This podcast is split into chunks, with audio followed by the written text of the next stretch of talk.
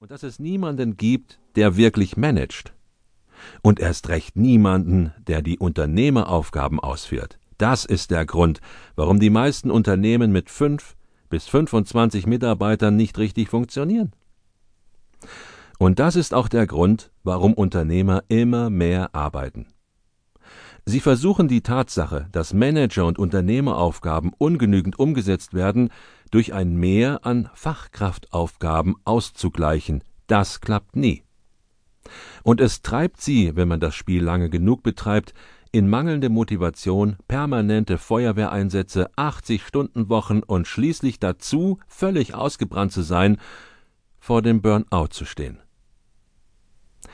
Wer aber erkennt, dass es jene drei Rollen tatsächlich gibt und dass das Missverhältnis, das beim Ausfüllen dieser Rollen entstanden ist, ein schädlicher Energiefresser ist, kann plötzlich neue Kraft freisetzen.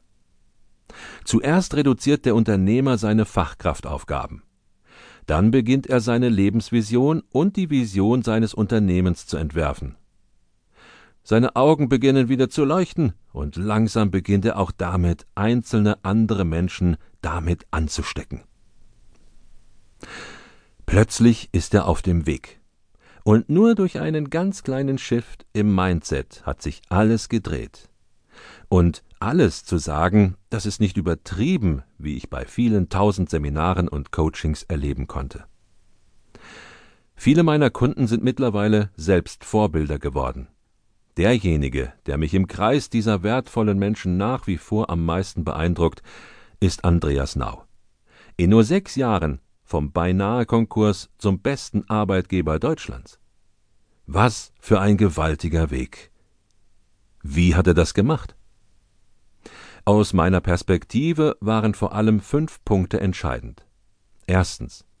Andreas hat sich zu Beginn seines Wandels klare Ziele gesetzt. Und diese Ziele waren nicht einfach nur beliebig frei nach dem Motto Ach, einen Porsche hätte ich auch noch gerne. Nein, diese Ziele wurzelten in seinen Motiven und Werten und bekamen dadurch eine wirkliche Bedeutung für ihn.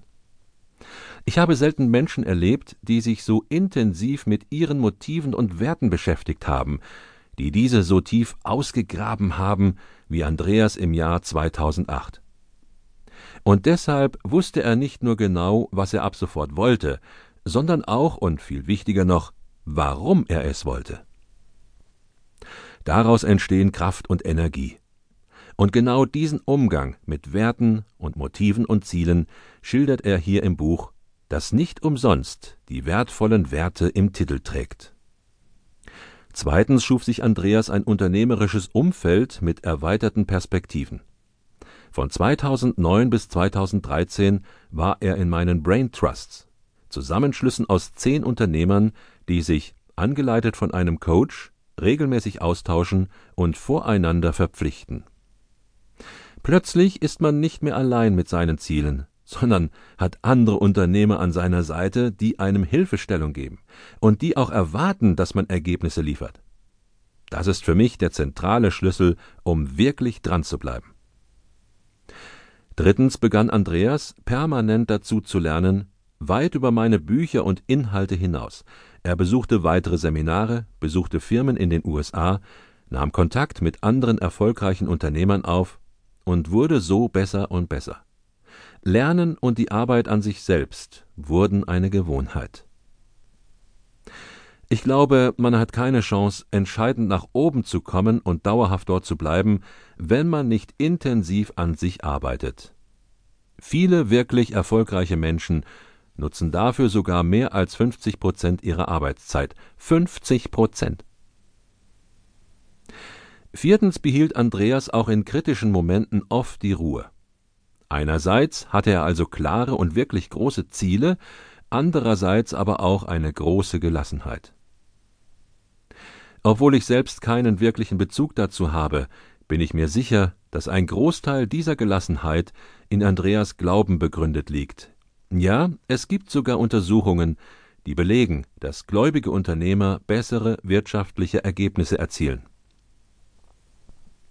Fünftens verliehen ihm all die aufgezählten Punkte sowie seine Marathonläufe eine außergewöhnliche Konsequenz in der Umsetzung.